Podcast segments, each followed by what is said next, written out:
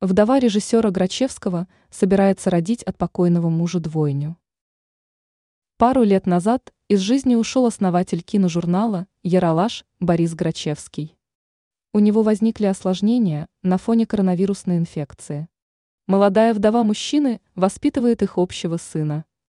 Она не хочет вступать в новые отношения, а надеется снова родить от покойного мужа. Такое заявление Екатерина Белоцерковская сделала недавно в рамках программы «Звезды сошлись». По словам жены покойного режиссера, пара успела взять биоматериал мужчины.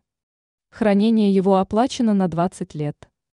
Вскоре журналисты издания kp.ru решили уточнить у женщины информацию. Как отметила Белоцерковская, она действительно больше не собирается замуж, но при этом хочет большую семью. Она мечтает, чтобы у ее сына были именно родные брат и сестра. У меня есть другая возможность сделать Филиппу брата и сестру.